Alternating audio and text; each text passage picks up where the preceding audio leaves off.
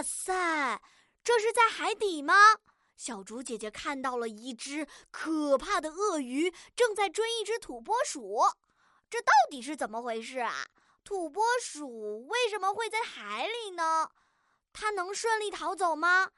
接下来土拨鼠又会经历哪些事情呢？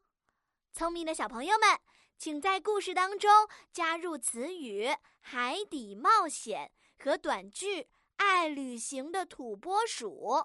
大家都准备好了吗？请先点击暂停播放按钮，然后来留言区讲故事吧。小竹姐姐在留言区等你们哦。